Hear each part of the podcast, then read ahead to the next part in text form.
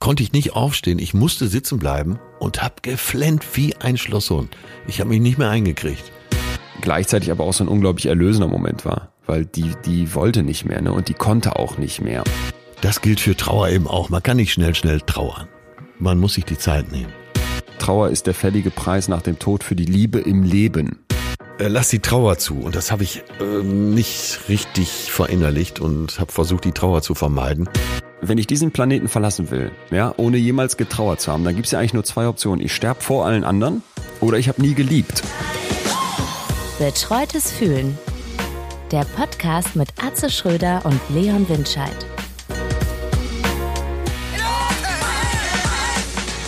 Wir nehmen Karfreitag auf. Ja. Ich, wir empfinden das ja hier nicht als Arbeit, das ist schon mal gut, weil Freitags darf man, Karfreitag darf man ja nicht arbeiten und kein Fleisch essen. Und tanzen sowieso nicht. Hattest du vor, heute Nee, zu aber tanzen? darf man ja, ist ja eh alles.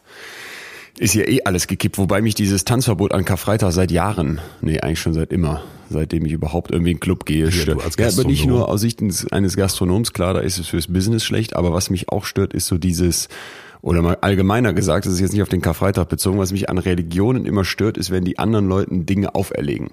Verstehst du, was ich meine?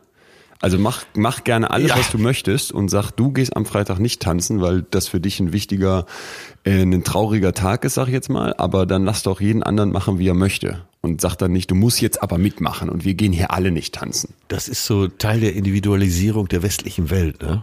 Dass jeder, Ja, hier bei so. uns will jeder machen, was er will. Pff, ich lasse mir doch von keinem was vorschreiben. Ich bin ich. So in äh, Asien könnte man das eher verstehen, so, weil da ja eher der Gemeinschaftsgedanke ist. Haben wir ja hier auch schon mal behandelt.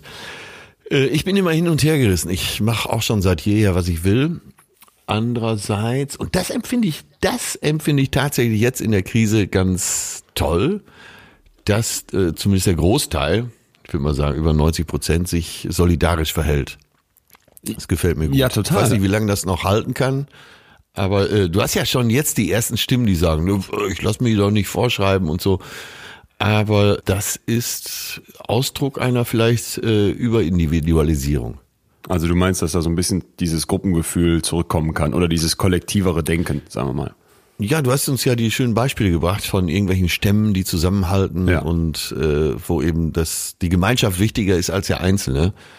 Hat ja auch ganz schön viele Vorteile. Ne? Und ähm, hier in unserer Gesellschaft, wo sich alle selber verwirklichen wollen und jeder seinen eigenen Kopf durchziehen will, braucht man auf der anderen Seite auch viele Psychologen, weil viele nicht damit klarkommen. Ja, aber nochmal zurückgesprungen zu der Karfreitagsnummer diesbezüglich. Für mich ist jetzt so dieser Moment, wo eine Religion sagt, wir machen das hier so und so und hier sind sehr viele Menschen, ist ja Fakt in, in Deutschland oder auch in Europa, die jetzt ähm, christlich sind und für die der Karfreitag dann eine hohe Bedeutung hat.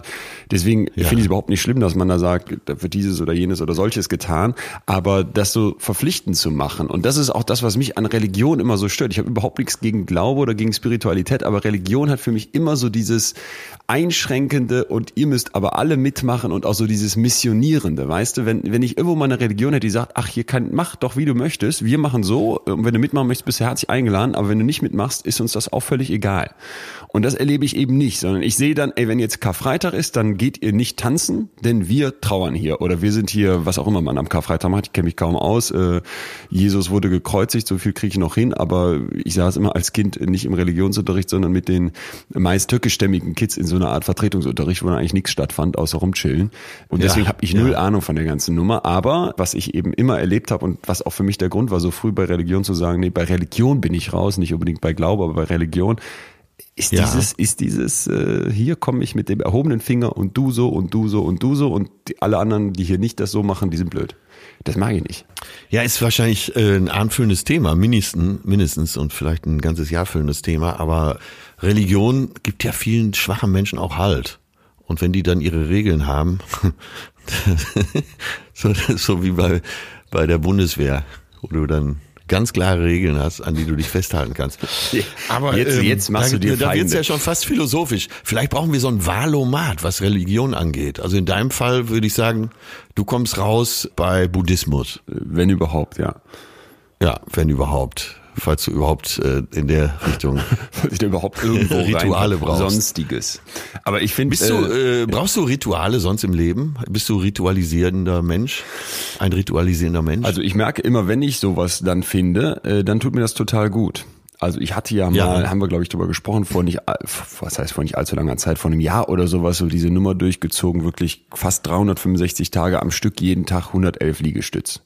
Und da war ich fit und das war klar, ich mache das einmal am Tag, habe ich so relativ flexibel gehalten, wann ich das mache. Und Ja. das hat super, super geil auf meine Rückenschmerzen gewirkt und so weiter. Und das hat mir, das hat mir sehr gut gefallen. Ähm, andere Rituale, wo ich immer wieder merke, da bin ich nicht so der Typ für, aber wenn ich da mitmache, sind gut, ist zum Beispiel Frühstücken. Ne, ich stehe oft morgens auf und bin schon so voller Tatendrang, dass ich mich direkt vor die Kiste klemme und irgendwie anfange, die Tasten zu hauen oder irgendwas recherchiere oder telefoniere und da habe ich auch richtig Spaß dran. Aber wenn ich dann hier mit der WG, vor allem jetzt gerade in diesen Zeiten, äh, dann wirklich die Zeit finde, mich an den Tisch zu setzen. Und in letzter Zeit mache ich das oft mit meinem Bruder morgens. Dann merke ich, Ja. das ist eigentlich ein sehr, sehr wertvolles Ritual. Also ich bin eigentlich Fan von Ritualen, aber ich krieg's nicht so richtig, äh, krieg's nicht so richtig umgesetzt. Du bist manchmal da so ambivalent. Total. Äh, Das fällt mir auf. Auf der einen Seite bist du sehr gesellig, auf der anderen Seite bist du eine Gefahr für die Gesellschaft. Wieso denn, wieso denn direkt eine Gefahr? Ich finde, ja, weil wenn, es gibt Tage, und ich mag das ja auch an dir, man merkt ja auch wieder so diese Sympathie äh, mitschwingt. Es gibt Tage, wenn du da aufstehst, dann bist du so voller Energie, dass, äh, dass man dich eigentlich erstmal mit einem Betäubungsgewehr abschießen müsste, fesseln und sagen müsste, jetzt äh, frühstücken wir eine Stunde lang Müsli und Co. ich äh, muss, äh, da wo du sagst, ich muss dir erstmal danken nochmal. Das habe ich mir hier notiert gehabt und jetzt äh, bin ich schon drüber weggerollt, weil wir hier schon so rein flowen in, der, in, die, in die Folge. Ich muss dir sehr, sehr herzlich für unser Gespräch gestern danken. Du hast mich, ähm, du hast mich kurz angerufen, wir hatten überlegt, noch ein paar neue Sachen zu starten, irgendwie, irgendwie ähm, ein bisschen was in den Medien zu treiben, sag ich mal, äh, fabuliert. Und dann hast du gesagt, ey Leon, lass, äh, lass uns da mal den, ein bisschen den Speed rausnehmen und du musst geduldig sein. Und dass du oft so das Gefühl hast, ey, ich, ich renne und will und mache und tue, aber äh, dabei aus den Augen lasse, dass doch eigentlich alles gerade schon eine gute Bahn läuft und ich mir da ein bisschen mehr Zeit nehmen kann. Und das hat mir, das war ja nicht ein langes Gespräch, aber das hat mir echt äh, was bedeutet, weil ich so merkte, ja, du hast so diesen ganzen Weg schon gegangen, äh, bist diesen ganzen Weg schon gegangen und jetzt kriege ich da von dir äh, gerade mal wieder so eine Erdung. Und ich glaube, das brauche ich einfach zwischendurch, weil genau das, was du gerade beschreibst, du musst mich manchmal mit einem Betäubungspfeil abschießen und irgendwie festbinden äh, zu meinem eigenen Besten. Das äh, ist eine wichtige Einsicht. Hast du gestern zu beigetragen? Mir hat das Gespräch auch sehr gut gefallen, weil eine deiner ganz tollen Eigenschaften ist ja, äh, dass du sehr kritikfähig bist und äh, nicht so abbügelst. Naja, jetzt bin ich ja tatsächlich der Senior hier in unserer äh, ambivalenten Zweierkiste. Und wahrscheinlich ist das auch meine Aufgabe, ab und zu mal zu sagen, äh, alles toll, aber ne, nimm mal einen Gang raus. Denk mal nach, schlaf noch mal eine Nacht drüber. Ich fand das auch sehr angenehm, weil du das so toll aufgefasst hast. Also, äh, ja. Ja, weil, weil ich auch einfach wirklich merke, äh, vielleicht erklären wir es doch mal so ein bisschen. Also es ging eben darum, dass wir, dass wir überlegt hatten, so einen, so einen Livestream für eine Geschichte zu machen, die auch direkt auf einer relativ großen Plattform laufen sollte. Und ich war erstmal Feuer und Flamme, hätte aber auch wieder Zusatzaufwand bedeutet. Und vor allem, das habe ich gemerkt, äh, mal die Idee außen vor, die wir, glaube ich, beide grundsätzlich gut finden, war es wieder so, Ja. dass es bei mir um, jetzt komm, lass uns das sofort machen, lass uns das schnell machen. Wir brauchen gar nicht die ganzen großen Wege zu gehen mit den ganzen Leuten, die da irgendwie in- involviert sind nach dem Motto Producer und unsere beiden Büroleute und so weiter, ne, sondern einfach äh, zack, zack, zack. Und das ist einfach, das passiert mir ganz oft, dass ich dann losrenne und merke, ey, das, das, dann verrennst du dich auch viel öfter, als wenn du akzeptieren würdest, ey, manche Dinge brauchen Zeit und es ist überhaupt nicht schlimm, Ja. wenn auch mal gefühlt nichts passiert, ne, sondern dann kannst du doch gerade, dann kannst du doch gerade in den Sachen versinken, die du eigentlich, äh, die dich eigentlich äh, be- beglücken, sag ich mal. Ja, mir gefällt das Bild so gut. Das gilt, glaube ich, für alle, auch die zuhören. Du musst äh, das Gefäß, das du hast. Äh, ich habe gestern das Beispiel Fass gebracht. Äh, das muss ja immer mal, immer wenn du abzapfst, muss ja wieder was nachgefüllt werden. Und du musst deinem Leben auch Zeit geben, das Fass immer einigermaßen gefüllt zu halten. Ja. Und es macht einfach dann auch mehr Spaß, aus dem Vollen zu schöpfen. Und ich merke, dass ich so in den ersten Jahren nach Abitur und so, als das mit der Firma mh, schon so ein bisschen lief und dann auch immer größer wurde und dann so viel auf einmal passierte und auch ich so viele Hebel in Bewegung setzen konnte und ich so eine massive Wirksamkeit gespürt habe, dass mich das einerseits total energetisch gemacht hat und eben auch, glaube ich, sehr zielstrebig, aber andererseits mir auch wirklich diese, diese, diese Last mit auf den Weg gegeben hat, dass ich überhaupt nicht ertrage, wenn dann einfach mal eine gewisse Zeit nichts oder wenig passiert oder damit große Schwierigkeiten habe ne, und dabei voll oft übersehe, das Gras wächst nicht schneller, wenn du dran ziehst, ne? Und du machst ja, dir dadurch einen Stress, du rennst rum, du machst und pröttelst und bist immer in diesem Tu-Modus und gerade jetzt merkst du dann, ey, ihr müsst hier eigentlich besser mit klarkommen. Naja, jedenfalls äh, danke. Ja, hat, hat, hat, mich, hat mich gefreut. Und danke, danke, danke. Finde ich gut, dass du es nochmal sagst. Äh, waren, waren, war wie so oft äh, mal, mal ganz gut, dann nochmal da so eine Erdung zu bekommen. Ich habe aber eine Frage für dich äh, vorbereitet, die, die wollte ich dir eigentlich zum Start stellen. Sehr gut. Denn pass auf. Wir waren ja beide bei Riverboat, dieser Talkshow im MDR. Ich bin äh, zusammen hier mit meinem WG-Mitbewohner äh, an dem Tag 900 Kilometer über die Autobahn geballert, weil wir natürlich gesagt haben, kein Zug und mit dem wohne ich eh zusammen und dann dahin. Und äh, Riverboat Talkshow moderiert von Kim Fischer und Jörg Kachelmann. Und in der Runde saß also, du warst ja über Videoschalte dabei. Wer das möchte, kann sich das natürlich alles mal hier in der MDR-Mediathek äh, nochmal in Ruhe reinziehen. Ähm, und dann saß ja auch eine Wildschweinforscherin mit im ja. Publikum. Ne? Also eine, würde ich sagen, Mitte 20, äh, sehr charmante junge Dame, die, äh, das fand dann, fand dann das Moderatoren-Duo so witzig, ich fand es irgendwie wieder fast ein bisschen vorurteilsmäßig, nicht so aussieht, wie man sich eine Wildschweinforscherin vorstellen würde. Ja, hättest du mal doch in Leipzig übernachtet.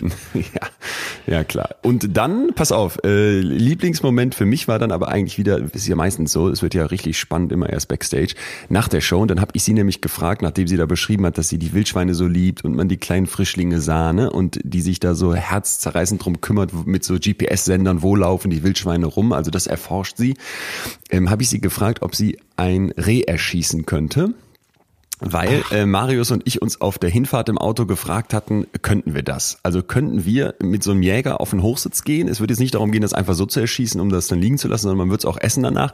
Aber man geht auf diesen Hochsitz hoch, hat, die, hat die, dieses Gewehr in der Hand und drückt dann selber ab und weiß, ich töte jetzt ein Tier, was dann wiederum auch gegessen wird. So, und bevor ich dir Ihre Antwort verrate, gebe ich die Frage an dich weiter. Könntest du ein Reh erschießen? Ganz klares Nein. Nein? Könnte ich nicht. Nein, kann ich nicht. Aber essen. Jetzt haben wir, sind wir wieder an dem Punkt. Äh, ja. Ja, okay. Ja. Aber also erschießen könntest du könntest nicht diesen, diesen, ich sag mal, Nein. und selbst wenn danach der Jäger alles weitere macht, also ich sag mal, der nimmt das auseinander, der holt das ab, du musst nur abdrücken. Könntest du nicht? Nee, könnte ich nicht. Könnte ich ah, nicht. Ja. Ich habe mal äh, mit einem Patenkind zusammen geangelt. Ich habe nicht gedacht, also, äh, der wollte unbedingt angeln. Ich weiß gar nicht, wie alt er da war sieben ja. oder acht Jahre, schätze ich mal. wollte unbedingt angeln und ich habe dann so eine billige Angel besorgt und habe dann ein bisschen Brotkrumen mitgenommen. Dann haben wir an den Haken so ein bisschen Brot dran gemacht. Das war alles in Österreich an so einem Bergsee. Natürlich und mit Zulassung Angelschein und äh, äh, Erlaubnis. Alles natürlich ja, ja, klar. Freestyle und wild as hell. Äh, auf jeden Fall, ich habe gedacht, wir fangen sowieso nichts, wir werden eine Stunde verbringen und werden uns schön unterhalten, gehen dann nach Hause. Äh, die, der Haken war, glaube ich, zwei Minuten im Wasser, da hing ein Fisch dran. Oh und ich hatte nichts dabei, kein Messer, kein Eimer, gar nichts. Und ich mache ja nicht mal einen Fisch anfassen. Und dann, scheiße, was machen wir denn jetzt? So mit der Angel äh, in der Luft, den Fisch dran hängen, zappelnd, sind wir zurück zur Pension gelaufen und dann Nein. hat Gott sei Dank der Wirt der Pension äh, das alles erledigt. Aber gegessen haben wir den Fisch dann auch nicht. Der war uns zu nah und tat uns zu leid.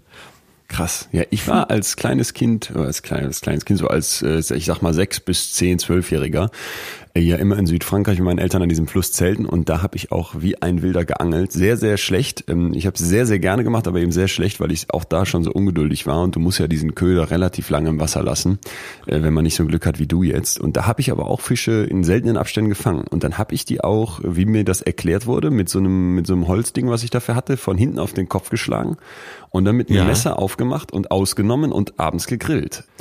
Weiß ich, ja, weiß ich auch nicht mehr, ob ich das heute noch so hinbekommen könnte, aber ich habe es schon mal hinbekommen und dabei auch gedacht, jeder, der doch eigentlich Fleisch isst und gerade die, ja. äh, die Bärchenwurstverfechter, die, die, denen kann ich es nicht durchgehen lassen zu sagen, ey Leute, jetzt hier so ein Reh zu erschießen oder als da vor Weihnachten in der Kölner Innenstadt mal diese Gänse ne, äh, geköpft wurden, ja. das finden wir alle schrecklich. Da tue ich mich sehr schwer. Da habe ich immer das Gefühl, mal so ein Schulklassenbesuch in den, in den Schlachthof, der ja. wird vielleicht das ein oder andere Auge öffnen. Ich glaube, haben wir auch schon mal darüber gesprochen, aber das ist halt so der Punkt, wo ich denke, das ist oft so in unserer Welt. Ne? Du willst die bestimmten, du willst bestimmte Dinge nicht sehen und damit nichts zu tun haben, aber in Wirklichkeit bist du voll im Business, weil wenn du jetzt einen Wildbraten im Restaurant bestellst, dann hat halt irgendwer anders das Reh erschossen oder den Bolzenschussgerät an den genau, Kopf gehalten. Genau, ja, ja.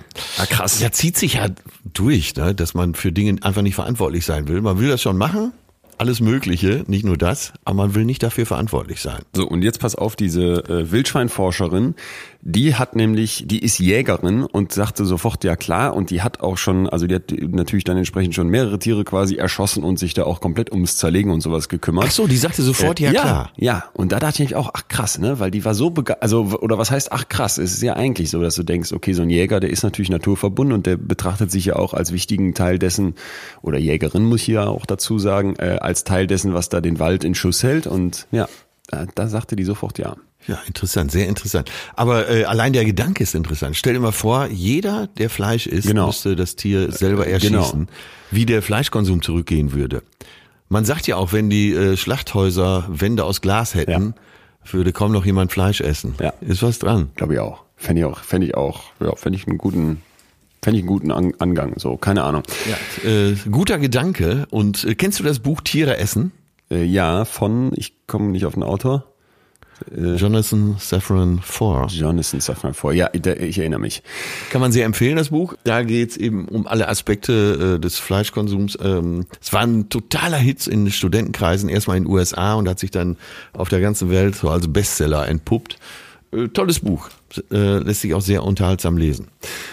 Heute wollen wir ja über einen äh, wirklich krasses Gefühl sprechen und ich habe gedacht vielleicht, ähm, als ich mir vor allem die Zuschriften durchlas äh, und es waren wieder, Ja. also ich glaube diesmal war es Rekord, es hört sich jetzt vielleicht ein bisschen albern an, weil wir jede Woche sagen, es sind so unfassbar viele Zuschriften, aber dieses Mal war es wirklich, äh, ja war es noch mehr als sonst, ne? also es war wirklich Ich, äh, äh, wahnsinnig. also ich habe mich sehr gewundert, muss ich schon Ich sagen. auch, weil ich auch erst dachte, wir sprechen ja heute über das Thema Trauer, dass die Leute sagen, nee, pf, weiß ich nicht, will ich nichts mit zu tun haben, habe ich nichts mit zu tun oder habe ich noch gar nicht erlebt, aber es kam auf jeden Fall ganz, ganz viel rein und als ich das so durch ähm, las, merkte ich sofort, äh, boah, das, das äh, löst in mir wirklich was aus an, an, in ganz, ganz vielen Fällen. Ne? Und vielleicht auch nochmal für euch erstmal äh, nochmal wieder der, der herzliche Dank, dass da so viel kommt und dass ihr uns dieses Vertrauen entgegenbringt. Und ich kann auch äh, hier bestätigen, dass ich alles lese. Also auch wenn ich nicht immer ausführlich antworte, lese ich alles. Und äh, in diesem Fall war es wirklich so, dass mir immer wieder mal die Luft wegblieb. Und deswegen vielleicht so ein bisschen, dachte ich, ein kleiner Disclaimer vorweg. Das, was wir heute alles besprechen, kann ja schon recht krasse Gefühle auslösen. Ne? Und ich, ich glaube, das wäre wichtig. Also die, die Zuschriften haben mir erst den Zugang zu dem Ja. Thema Ah ja, gut. gebracht. Also äh, ich hatte die, ich wusste nicht, wie ich durch diese Tür kommen sollte zu unserem heutigen Thema Trauer. Und dann äh, über die Zuschrift, über die Gedanken, die dann kamen, habe ich gemerkt, ach, das berührt mich viel mehr, als ich angenommen Total, hatte. ne? Ja. Mhm. Ich hatte, ich hatte mich ja mit diesem Thema die ganze Zeit jetzt schon in den letzten Wochen auseinandergesetzt für mein Buch und auch erst gedacht, ah, das handle ich so ab. Also der Vorschlag kam von einer Kollegin und die sagte, das ist spannend und ich dachte, nee, Trauer weiß ich gar nicht, äh, was willst du da groß zu machen? Und dann bin ich da eingestiegen und habe gemerkt, vor allem nicht nur für mich selber, dass das unglaublich wertvoll ist, mal im Moment der Stärke, also wenn man nicht gerade auf dieses schwarze Loch guckt, das die Trauer reißt, Ja. da zu sagen, ich halte inne und ich setze mich damit auseinander. Und ich glaube, äh, vielleicht sagen wir das auch vorab, es geht heute überhaupt nicht darum, dass wir euch da draußen die Angst vor der Trauer nehmen wollen, denn das ist schrecklich. Nee. Ne? Und es geht auch nicht darum, sich jetzt irgendwie darauf vorzubereiten, weil ich glaube, das ist unmöglich. Aber wa was man, glaube ich, machen kann, ist ja. wirklich vor allem im eigenen Kopf das Korsett mal zu lockern, weil wir haben sehr, sehr konkrete Vorstellungen oft von Trauer ne? und auch sehr hohe Ja, Ansprüche. wir krampfen. Wir krampfen. Man krampft bei dem Thema sofort. Ich auch. Total. Ich habe auch bei dem Thema gekrampft. Und äh, wie du schon sagst, man muss das Korsett lockern, äh, man muss vielleicht mal drei Schritte zurück machen, um den Wald als Ganzes zu sehen.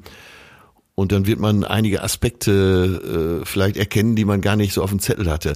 Und was man auch vorweg schicken muss, es ist sehr individuell. Jeder erlebt Trauer anders. Total. Und es gibt kein Patentrezept. Das muss man direkt am Anfang schon sagen. Es gibt kein Patentrezept.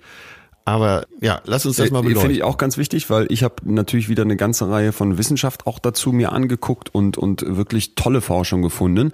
Und an der Stelle könnte es vielleicht hier heute an der einen oder anderen Stelle so wirken, als würde ich das jetzt eben genau wie so ein Patentrezept meinen. Äh, falls das mal der Fall ist, das tue ich überhaupt nicht. Also obwohl wir natürlich riesige Datensätze mittlerweile haben und auch echt spannende Einsichten, heißt das nicht, dass es nicht eben maximal individuell sein kann und dass da nicht eben Meinung, Geschmack, Persönlichkeit immer eine viel wichtige Rolle spielt als jetzt irgendein riesen Datensatz.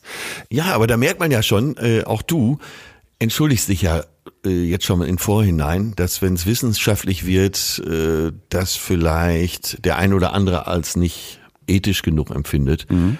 oder, oder verletzend. Aber man kann das Thema, tja, hängt ja eng mit, äh, auch mit Sterben zusammen. Mhm. Das kann man teilweise eben auch nur ganz trocken wissenschaftlich behandeln. Ich weiß nicht, ob du gestern Abend Lanz gesehen hast. Nee, wir haben ja hier keinen. Da war äh, ein sehr erfahrener, äh, mit 40 Jahren Berufserfahrung, äh, Pathologe, der Uniklinik Hamburg da und er hat natürlich zum Thema Corona gesprochen und er hat sich auch entschuldigt erstmal. Er hat gesagt, äh, ich muss das jetzt mal so ja. nüchtern sagen und wenn der ein oder andere sich verletzt fühlt, das kann ich nicht ändern, weil ich muss jetzt mal wissenschaftlich darüber sprechen. Und dann sagt er, ich sage jetzt nur mal den Tenor, weil ich das auch nicht ausführen will. Ja, alte Menschen sterben nun mal. Und äh, die 35 Todesfälle, die bisher in Zusammenhang mit Corona wirklich in Hamburg existieren. Das Robert Koch Institut hat übrigens 44 gesagt, weil die alles mitzählen. Mhm. Und er sagte, von den 35 Corona-Toten bis zum gestrigen Abend, also für Gründonnerstag, stand Gründonnerstagabend, ist nicht einer an Corona gestorben, sondern alle sind mit Corona gestorben. Das heißt, die hatten alle Krankheiten, teilweise auch versteckte Krankheiten, es waren auch 50-Jährige dabei, die äh, einen Herzinfarkt gekriegt hatten oder äh, schon teilweise ein Vorflimmern hatten und das gar nicht wussten. Und er musste das einfach so stumpf sagen. Und das, äh, finde ich, passt jetzt schon wieder fast zum Thema. Wenn es um Tod, wenn es um Trauer geht, wenn es um Abschied geht, muss man manchmal auch ganz nüchtern dran gehen. Glaube ich auch. Glaube ich auch. Aber gleichzeitig, also das wollen wir heute auch machen, aber gleichzeitig eben, ähm, hast du gerade eben gesagt, die Zuschriften äh, unserer werten Hörerschaft da draußen, die ja weiterhin wächst, was uns auch sehr freut und, und glaube ich auch weiterhin so gesund wächst, indem jeder es einfach weiter erzählt und wir jetzt nicht irgendwie Werbung machen im Sinne von, ey, kommt alle dazu, sondern wir bleiben hier irgendwie so eine intime Truppe, habe ich das Gefühl. Ähm, die Zuschriften ja. unserer Hörer haben ja eben auch gezeigt, dass es auch diesen massiv emotionalen Zugang dazu gibt. Und Unbedingt. Äh, ich möchte eine Geschichte erzählen, die die die mich überhaupt erstmal so richtig gekickt hat und wo ich so merkte, oder gekickt klingt jetzt auch schon wieder so werten, aber die mich so sehr, sehr, sehr aufgewühlt hat und wo ich über Sachen angefangen habe nachzudenken. Pass auf, die Geschichte beginnt in einem, in einem kleinen Park. Also wir sehen im Prinzip eine, eine schöne Landschaft, so die Sonne taucht den Horizont schon in so ein orange-violettes Licht. Es ist Abend und die Bäume wehen irgendwie im Wind und in der Mitte dieses Parks steht Mutterseelen allein eine Frau. Und diese Frau ruft dann, hallo, wo bist du, ne, wo bist du, ich sehe dich nicht oder so ähnlich. Und plötzlich läuft ein kleines Mädchen, so sechs, sieben Jahre alt, in einem violetten Kleid mit so einem Haarreifen, freudestrahlend hinter so einem Holzstapel hervor, der da in diesem Park liegt und ruft, hallo Mama, hier bin ich und ähm, hast du mich vermisst? Ja. Und äh, ich habe dich so sehr vermisst, sagt die Mutter dann, ich habe jeden Tag an dich gedacht und merkt sofort, irgendwas stimmt hier nicht. Und dann geht die Mutter in die Knie und will diese Tochter eben anfassen, in den Arm nehmen. Ähm, die Tochter ja. heißt Naja Marion, die Frau heißt Frau Young und man merkt sofort, da ist eben die Verbindung, es ist die Mutter, die ihre Tochter nach einer langen Zeit irgendwie wieder trifft, aber sofort wieder erkennt. Und in dem Moment, als die Mutter beide Arme ausstreckt, verschwindet wie von Geisterhand der gesamte Park und die Tochter auch. Und die Mutter sitzt alleine mit einer Virtual Reality Brille vor einem Bluescreen in einem Fernsehstudio und hat so verkabelte Handschuhe an und du rallst erstmal gar nicht als Zuschauer, äh, was da gerade passiert. Also wir reden hier von einem YouTube-Video, was ich gesehen habe in den Nachrichten. Mhm. Und dann erklären die, als die das Video wieder anmachen und plötzlich diese virtuelle Realität wieder da ist und auch das kleine Mädchen wieder da ist, dass hier für eine Fernsehdokumentation ein südkoreanischer Fernsehsender in absoluter äh, massiver Kleinstarbeit mit einem mit einem Programmiererteam von acht Köpfen ungefähr dieses kleine Mädchen, das vor drei Jahren an an Krebs starb, äh, in, in dieser virtuellen Realität nachprogrammiert hat. Und jetzt trifft die Mutter mit dieser Virtual Reality Brille ihre tote Tochter so programmiert, wie sie das den Programmierern erzählt hat.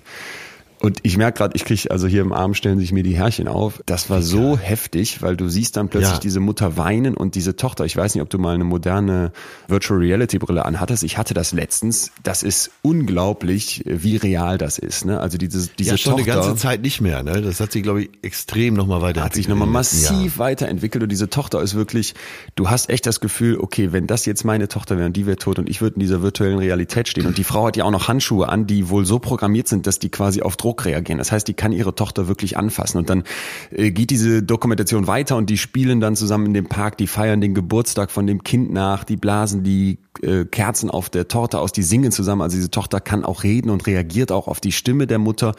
Und am Ende legt sie sich dann hin, gibt der Mutter eine weiße Blume und sagt, siehst du Mama, mir tut nichts mehr weh, jetzt kann ich in Ruhe einschlafen. Und dann hört diese ganze Szene wieder auf und nur noch die Mutter weint. Und ich ich, oh, da läuft es einem eiskalt in den Eiskalt, eiskalt. Also es ging online bei YouTube und hatte nach ein paar Tagen äh, wirklich Millionen Klicks. Wie heißt der Beitrag? Da äh, Meeting You. Und ich würde auch empfehlen, äh, auch weil du gerade eben schon ein Buch empfohlen hast, dass wir mal eine Sache hier ändern und in Zukunft äh, diese ganzen Sachen, die wir hier ansprechen, einfach mal in die Podcast-Beschreibung für euch zusammenfassen. Ja, also dass wir euch die Buchempfehlungen und auch so einen Link zu einem Video wie gerade da mal mit reinpacken. Das heißt, es lohnt sich ab sofort doppelt, das zu lesen. Äh, wir stellen ja. das für euch jetzt immer mit da rein. So, und jetzt diese Frau Young, diese Mutter, die ihre Tochter trifft, was hat das mit mir gemacht? Ne? Ich habe das zuerst angeguckt und hatte natürlich einen Kloß im Hals und war total fettig und dachte, boah, das, äh, diese Vorstellung, dass also ein geliebter Mensch stirbt und dann auch noch die eigene Tochter, das das kann ich mir gar nicht ausmalen. Ich habe keine Kinder, ne? aber ich kann mir so zumindest grundsätzlich ja irgendwie versuchen, mal vorzustellen, wie das wäre, wenn jetzt mein Bruder oder mein Vater oder so jemand sterben würde. Und schrecklich. Und dann, und jetzt pass auf, jetzt kommt der. Oder ich. Oder du. Und jetzt kommt der ganz, ganz entscheidende Moment, wo ich so dachte, hier machst du gerade was, hier läuft was ganz falsch, Leon. In demselben Atemzug, in dem mir wirklich so die, die Kehle sich zuschnitte, merkte ich, ich bewerte aber auch. Denn irgendwas irritiert mich ja. hier massiv. Ne? Ich finde es irgendwie ja, ich sag mal fast pervers, ja. dass da so ein Kind programmiert wird. Es kommen sofort so Fragen in meinem Kopf auf. Kann das der Mutter gut tun, ne? Oder wird das der ja, helfen? Oder verzögert, dass das äh, Loslassen. Verzögert, ja, dass das, das so Loslassen. der erste Gedanke, der mir da kommt, äh, dass es, dass man vielleicht dadurch nicht richtig loslässt. Ne? Ja. Ja, und, und, und dann habe ich halt gedacht, Moment, als, als mir das dann irgendwie so wirklich, als ich dieses Ganze so sacken ließ, ne, und dann irgendwie merkte, ey, ich habe jetzt die Geschichte verstanden und hier kommt sofort diese Bewertung in meinem Kopf auf, habe ich mich gefragt, wo kommt das her? Also woher nehme ich die Rechtfertigung, mir sowas anzugucken? Ich kenne ja weder die Frau, noch habe ich in meinem Leben irgendwann schon mal richtig krass trauern müssen, geschweige denn um ein eigenes Kind, das stirbt, was ja wahrscheinlich die, die schlimmste Form der Trauer ist, wenn man das so sagen kann. Und dann habe ich mich, habe ich mich so ertappt gefühlt, weil ich so dachte, ey, du scheust eigentlich immer die, die Auseinandersetzung mit Trauer. Du hältst immer so eine Armlänge Abstand, ja, ne? weil du willst, das genau. ist schäbig, das ist unschön, das ist schrecklich, du weißt nicht, wie du reagieren sollst, wenn, wenn jemand in deinem Freundeskreis trauert und so weiter. Und trotzdem habe ich so eine konkrete Vorstellung davon, wie richtige Trauer zu gehen hat, dass ich jetzt sofort das anstößig finde, wie diese Frau Young mit ihrer Trauer umgeht. Und das hat mich so sehr an mir selber gestört, weil ich merkte, ey, wo kommt das eigentlich her? Ja, aber da sieht man doch, wie, wie man auch konditioniert ist eben gesellschaftlich auch konditioniert.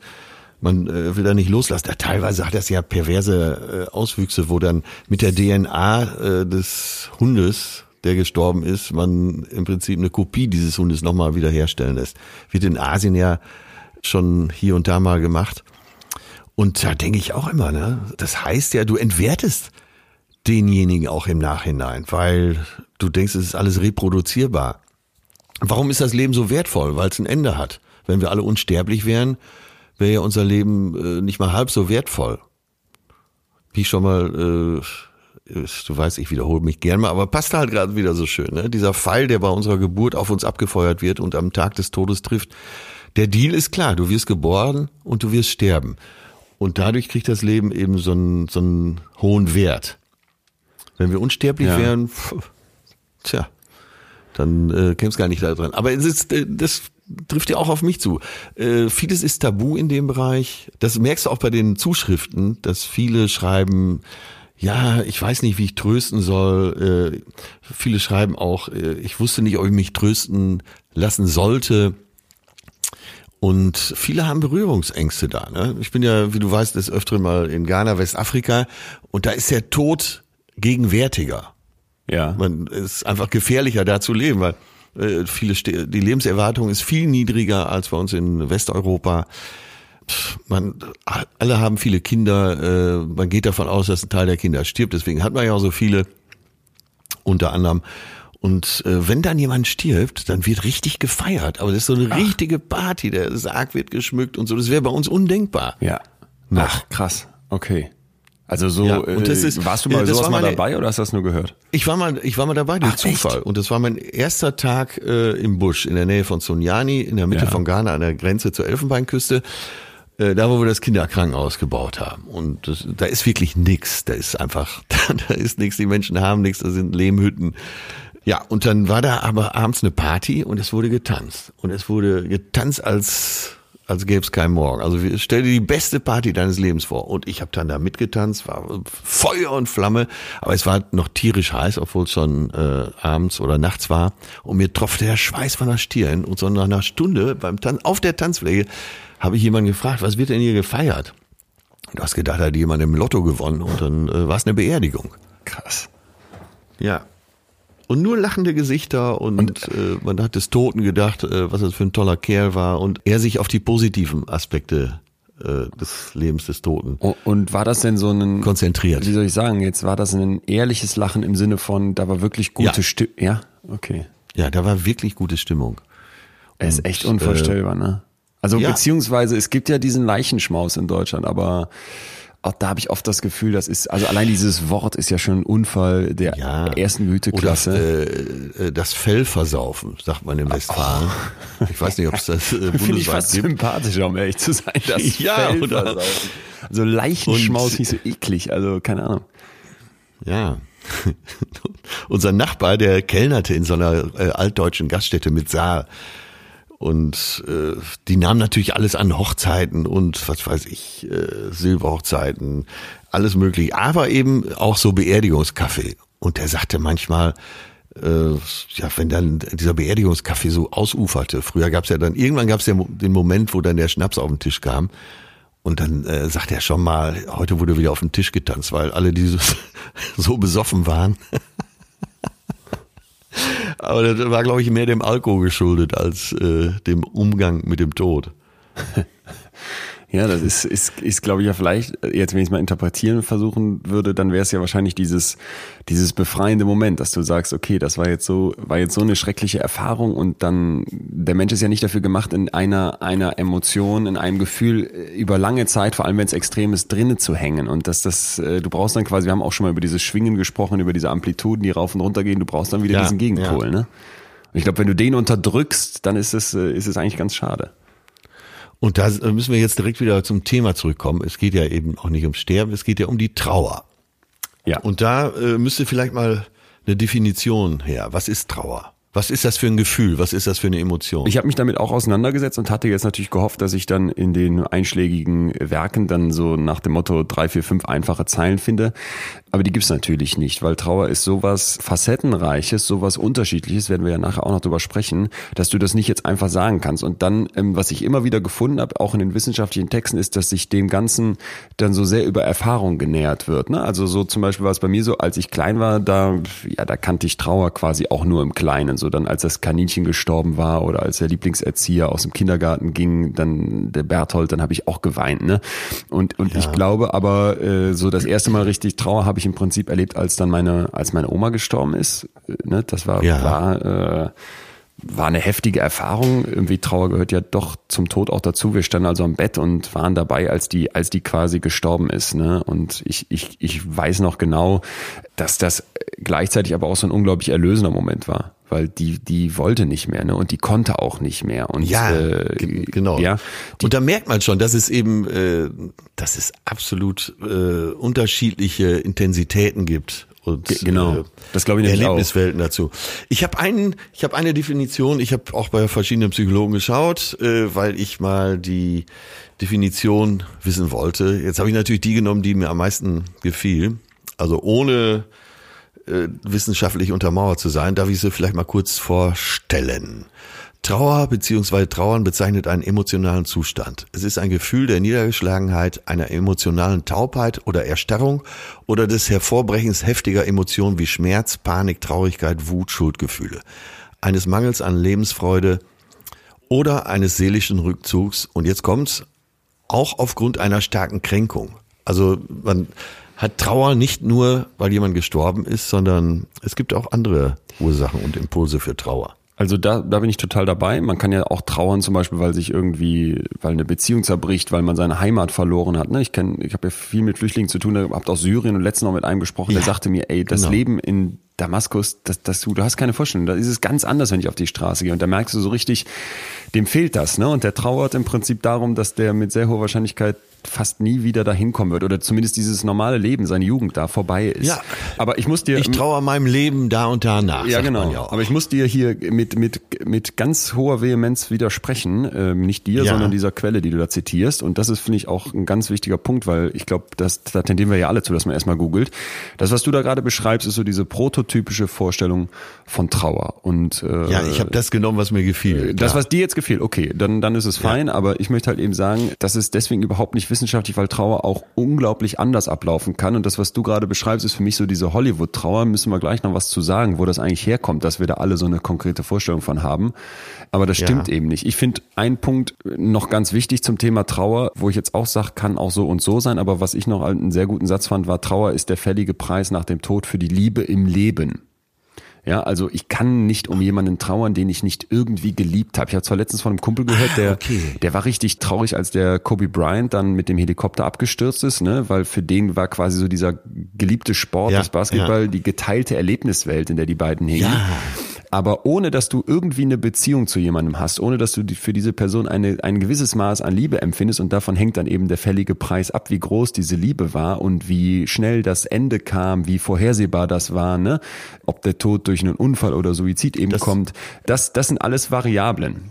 Wie heißt der, der Bryant? Ne? Ich weiß nicht mehr, wie Kobe, er mit Vornamen Kobe. Bryant heißt er. Ko- Kobe Bryant, ja. Und das war das letzte Mal, dass ich mich so gewundert habe. Ab und zu stirbt ja eine bekannte, teilweise auch unbekannte Person und du hast das Gefühl, die ganze Welt steht für einen Moment still. Ja. Und ich kannte Kobe Bryant eigentlich gar nicht und habe mich dann erst mit dem befasst.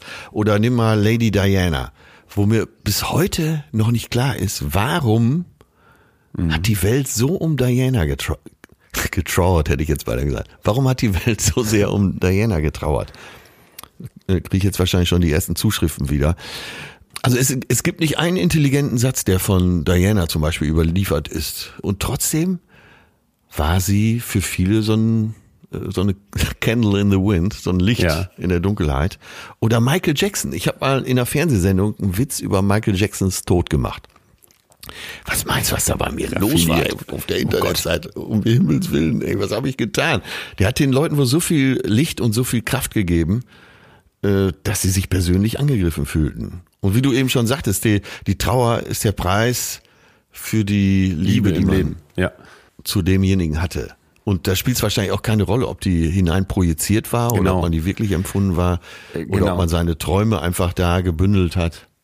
Aber du wirst eben nicht um jemanden trauern, der dir in Anführungsstrichen egal ist. Ne? Was aber wichtig ist, und das fand ich interessant, hat mir ein Kumpel auch erzählt, passte sehr gut in meine äh, persönliche Definition von Trauer war, dass wir oft gar nicht genau wissen, was wir an einem Menschen haben. Also ich weiß nicht, ob du das so kennst, ne? aber man erkennt ja oft erst, was man hat, wenn man es uns wegnimmt. So gerade wenn Beziehungen zu, zu Bruch gehen, dass man dann im Rückblick denkt, boah, nee, Ja. fuck man, ne? das war eigentlich doch und da. Ja, genau. Und da sind wir bei der nächsten Trauer. Wenn, wenn eine Beziehung, wenn eine Beziehung zu Ende ist, also was Ja. wir schon mal unter Liebeskummer besprochen haben, da fühlt man auch eine Trauer. Und, da, und die läuft fast genauso ab, als wenn jemand gestorben wäre.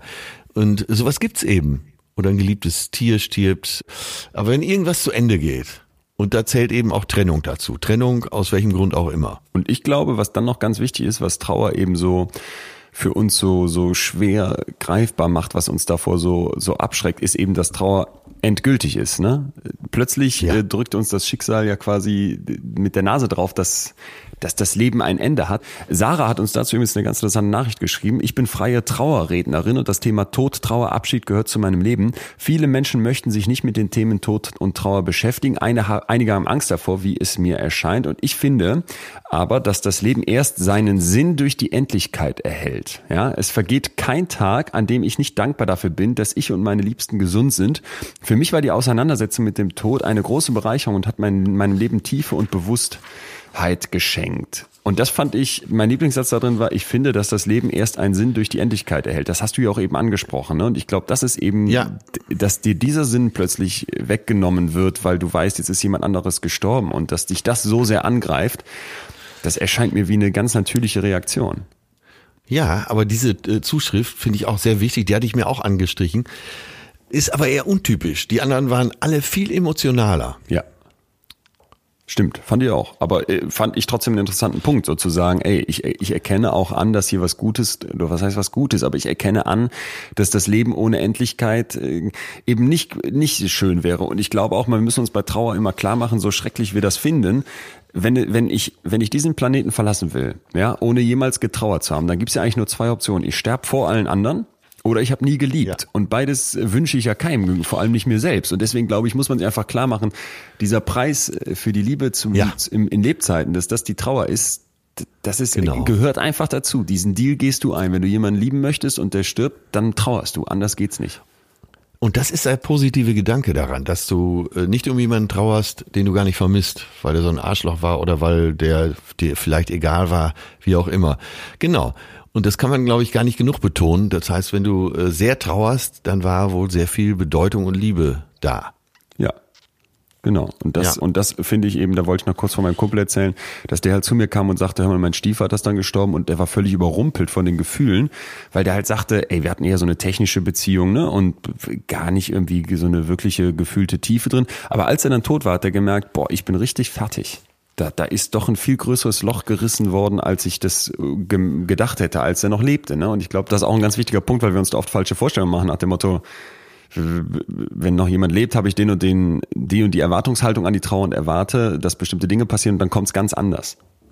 Ja, ja, ich habe das erlebt. Ich, da war ich glaube ich 18 oder 19. Da ist meine Oma gestorben mit 87, auch nach einem erfüllten, glücklichen Leben alles, alles eigentlich total in Ordnung, so wie es abgelaufen ist und sehr natürlich. Und trotzdem war ich zum ersten Mal mit einem Tod konfrontiert.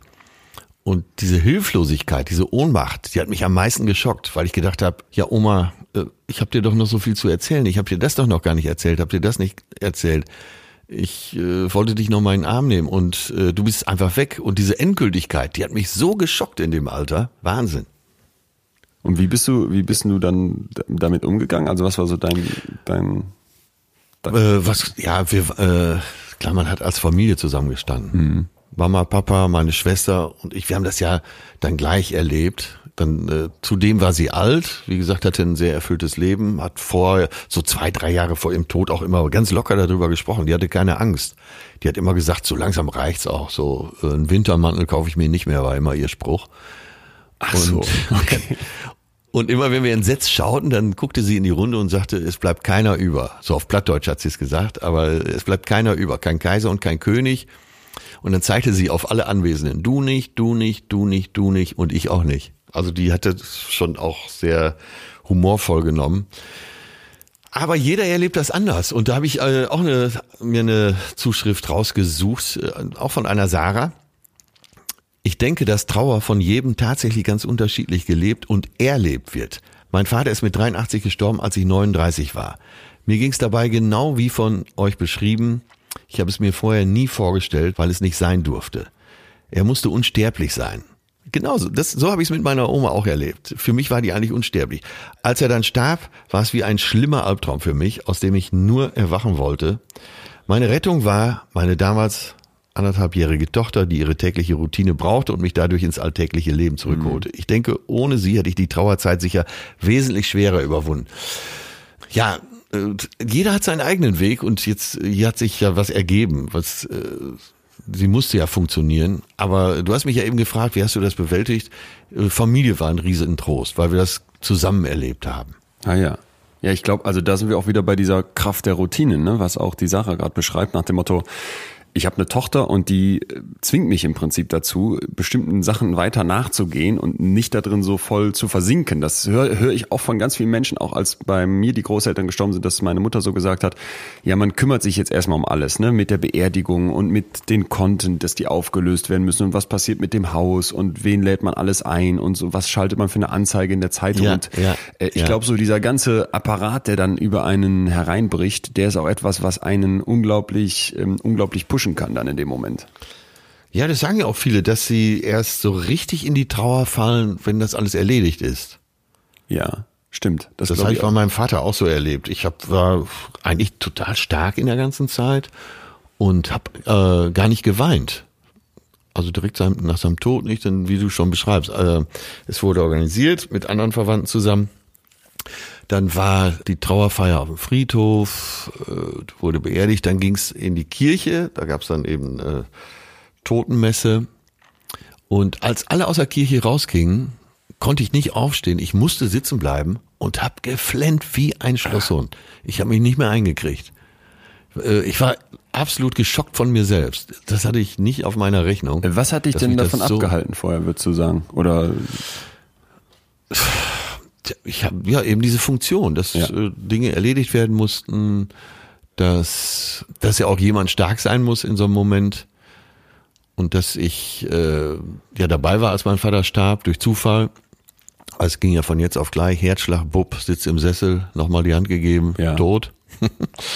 dann dachte ich, ich habe das alles erledigt. Und dann saß ich in der Kirche, das war fast wie in so einem Hollywood-Film. Ich will das jetzt auch nicht zu sehr romantisieren, aber ich konnte, ich habe mich einfach nicht wieder eingekriegt. Ich hatte richtigen Heulkrampf, weil Vater, der auch äh, mein bester Kumpel war, plötzlich weg war. Ja, krass, ja, aber also ich glaube, dass das äh, über einem hereinbricht und dass das so eine so eine emotionale Herausforderung ist. Ich glaube, das ist äh, das ist ja, das würde ich auch erwarten ich muss ja immer sagen, erwarten, weil ich habe es eben, als meine Oma gestorben ist, wie gesagt, das war, das war tief traurig, aber es war eben auch so erlösend, dass ich nicht sagen würde, ich kann das irgendwie vergleichen mit dem, was du jetzt gerade beschreibst. Ja, Vater ist einem äh, oder die eigenen Eltern sind einem vielleicht dann doch noch mal näher, also je nachdem, wie man wie, wie man aufwächst, das Familienleben doch. gelebt wurde. Ja.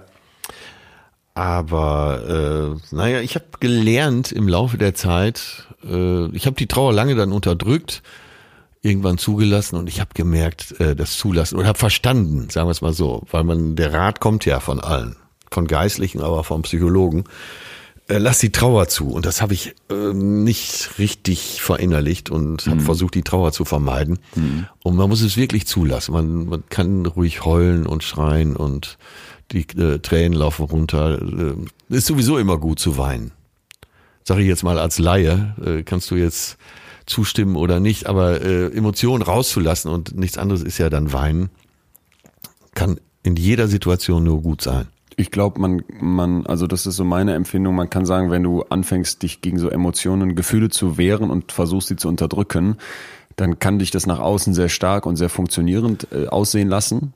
Aber das reißt in dir drin Wunden und äh, führt zu einem Druck, der in ganz vielen Fällen, glaube ich, dann nicht gut ist. Das, das kann man wahrscheinlich auch beim Weinen so sagen. Ne? Also in wie vielen Stellen wirkt so ein Weinen total befreiend. Und dann, wenn die Tränen getrocknet sind, denkst du, boah, das hat mir jetzt mal gerade irgendwie echt den Stein von den Schultern genommen. Ja, ja. Ich muss dir aber was erzählen, weil ich eben so mich gefragt habe, nochmal kurz zu der Frau Young zurück, die ich am Anfang beschrieben habe. Ne? Und diesen Moment, wo ich so dachte, boah, wieso bewertest du Trauer da so krass, dass ich mich dann mal damit beschäftigt habe, wo kommt das denn eigentlich her, dass wir eben so konkrete Vorstellungen von Trauer haben. Und du hast ja eben auch eine Definition vorgelesen, wo wahrscheinlich alle, die jetzt nicht so wirklich tief in das Trauerthema sich mal reinversetzt haben oder vielleicht auch noch nicht wirklich Trauer erlebt haben, wo man direkt sagen würde, jo, können wir alle so unterschreiben, so stellen wir uns Trauer vor. Und ja. ich habe mich eben gefragt, wo kommt das her? Und das alles fing an, das fand ich ganz interessant. Natürlich gab es jahrelang diese, diese ganzen religiösen äh, Riten und es gab auch wohl, das wurde, der wurde jetzt gerade ausgegraben, fand ich ganz interessant, Anfang 2020, ein Shandia Z, äh, in ein, ein Neandertaler, der im Irak, glaube ich, ausgegraben wurde, genau. Und der lag quasi auf der, auf der Seite und hatte so den Arm unter dem Kopf und die andere Hand auf die Brust gelegt und dann hat er noch so einen dreieckigen Stein als Kissen. Und der war 70 70.000 Jahre schon tot. Ne? Also das heißt, er hat sich ja, vor 70.000 ja. Jahren die Mühe gemacht, sich irgendwie um den zu kümmern. Sprich so dieses, äh, wie gehe ich mit dem Tod eines geliebten Menschen um, das, das treibt uns Menschen eben schon Ewigkeiten um. Und ich glaube, dass da ganz, ganz viel Ungewissheit drin steckt und auch eben sehr viel Angst. Und deswegen gibt's schon immer den Versuch, durch Religionen, durch Rituale und dann eben irgendwann auch durch die Wissenschaft Halt zu bieten. So, und dieser wissenschaftliche Teil, der begann mit einem Wort, das im Prinzip das ganze Ding auf den Kopf gestellt hat. Und zwar 1917 mit Sigmund Freud. Und der hat einen, einen, einen relativ kurzen Aufsatz geschrieben über Trauer und hat darin das Wort ja. Trauerarbeit benutzt. Ja, und dieses Wort Trauerarbeit, als ich das dann nochmal las, äh, da habe ich gedacht, jo, das haben wir doch alle schon mal gehört. Man muss an der Trauer arbeiten, ja. man muss sich damit auseinandersetzen, man muss sich kümmern. Und die Idee von Freud war also, wenn ich eine Beziehung zu einem anderen Menschen habe, dann lasse ich Energie in diese Beziehung fließen Und wenn der jetzt stirbt, dann brauche ich die Energie zurück, sonst kann mein Leben nicht weitergehen. Deswegen muss ich jeden Stein nochmal umdrehen und versuchen, so die Erinnerungen im Prinzip zu bearbeiten, zu verarbeiten und dann irgendwie auch die, das Ganze zu kappen, um eben loszulassen und weiterzugehen und diese Energie zurückzuholen. So. Und da kam dieses Wort Trauerarbeit her. Und das ist jetzt ein bisschen historisch, aber hochspannend. Diese ja. Idee wurde begeistert aufgegriffen, weltweit von verschiedenen Forschern, aber eben auch in ganz vielen Köpfen hat die sich direkt äh, verhaftet. Und der nächste Schritt war dann eine, eine Frau, die Elisabeth Kübler-Ross heißt und die in den USA als, ich glaube, Psychiaterin gearbeitet hat oder zumindest als in diesem psychologischen Bereich, äh, im Krankenhaus meine ich, eben, und die hat dann die fünf Phasen der Trauer ins Leben gerufen, wenn man so möchte. Also ich weiß nicht, ob du diese, dieses Phasen, diese Phasen der Trauer kennst. Ja, habe ich mich natürlich auch eingelesen. Ähm, und du bist jemand, der sagt, ja, es gibt Phasen der Trauer. Ich bin jemand, der also ich bin jemand, der sagt, vielleicht sagen wir sie erstmal nochmal kurz, die äh, fünf Phasen. Das äh, fängt im Prinzip an im ersten Schritt, äh, dass man äh, quasi verleugnet oder das nicht wahrhaben möchte. Dann kommt der Zorn, ne, weil man wütend wird, wieso hat's uns getroffen. Dann kommt in der dritten Phase im Prinzip so eine Art Verhandlung mit Gott oder dem Schicksal, weil man die Zeit zurückdrehen möchte. Und dann kommt in der vierten Phase eine Depression. In der fünften Phase erreicht man dann endlich die Akzeptanz. So, und als ich das gelesen habe, habe ich auch gedacht, yo, habe ich ja auch alles schon mal gehört. Und da erinnerte ich mich auch an so eine Szene in den Simpsons, wo Homer diese fünf Phasen irgendwie durchläuft. Ja. Und ja. der letzte Punkt, der dann noch kam, jetzt haben wir ja im Prinzip äh, erklärt bekommen, wir müssen arbeiten und mit den fünf Phasen haben wir auch eine Wegbeschreibung für diese Arbeit bekommen, war dann ein Autor, der Lindemann heißt und der hat äh, Menschen interviewt, 100 Leute, 101 äh, Menschen, 101 Menschen, die trauern und hat danach einfach so mal unterschieden normale Trauer und krankhafte Trauer. Also normale Trauer ist so dieser Kloß im Hals, okay, die Leute ja. sind fertig, die ja. weinen und so weiter. Und krankhafte Trauer sind, wenn man es mal ganz zugespitzt sagt, alle Menschen, die das unterdrücken und nicht zeigen. So, und jetzt haben wir im Prinzip drei Sachen. Wir haben also erklärt bekommen, wir müssen an unserer Trauer arbeiten. Wir haben mit der Kübler-Ross und ihren fünf Phasen einen genauen Fahrplan bekommen und der Lindemann erklärt uns noch, wie das Ganze auszusehen hat, wie wir uns dabei verhalten sollen. So, und das ja. ganze Ding das prägt bis heute unsere komplette Vorstellung davon, wie Trauer sein soll. Ich meine, haben wir alle schon mal gehört, na, der, der trauert nicht richtig, der, die, die scheut sich vor der Trauerarbeit, warum lacht die Witwe nach der Beerdigung schon wieder, stimmt doch irgendwas nicht, das ist aber krankhafte Trauer, die unterdrückt doch irgendwas. Ja, ja. Und als ich dann weiter mich mit der Wissenschaft auseinandergesetzt habe, wurde ich so sauer, weil jetzt pass auf, es fing dann so an. Freud hat in seinem eigenen Aufsatz noch geschrieben, ey Leute, das sind reine Spekulationen hier, ne? seid vorsichtig. Dann hat er ah, okay, später gut, in privaten gut, Briefen, gut. als seine eigene Tochter gestorben ist, noch 30 Jahre später ge geschrieben an seine Freunde, ey Leute, da ist ein Loch in meinem Leben, das hält für immer, ne? Und diese Verbindung, die, die möchte man ja, irgendwie ja. doch behalten. Also er hat es quasi selber erkannt. Jetzt zu der Kübler-Ross und ihren fünf Phasen. Pass auf, die hat nicht mit trauernden Menschen gesprochen, sondern mit Menschen, die quasi eine äh, tödliche Diagnose bekommen hatten, also die dem Tod entgegenblickten. Die hat überhaupt nicht wissenschaftlich gearbeitet und am Ende ihres Lebens selber in dem Buch nochmal gesagt, ey, das tut ihr schrecklich leid, dass sie quasi der Menschheit so eine Art Korsett, so eine Art Käfig ja. um dieses individuelle Trauergefühl gegeben ja, hat, weil die ja, Leute ihre Phasen so dankbar angenommen haben, weil es endlich einen Rahmen gibt und eine klare Anleitung und der Mensch liebt ja Normalität und hat sich quasi dafür entschuldigt. Und der Lindemann so als letzter, der hat also, um es nochmal zu sagen, 101 Person interviewt. Einmal.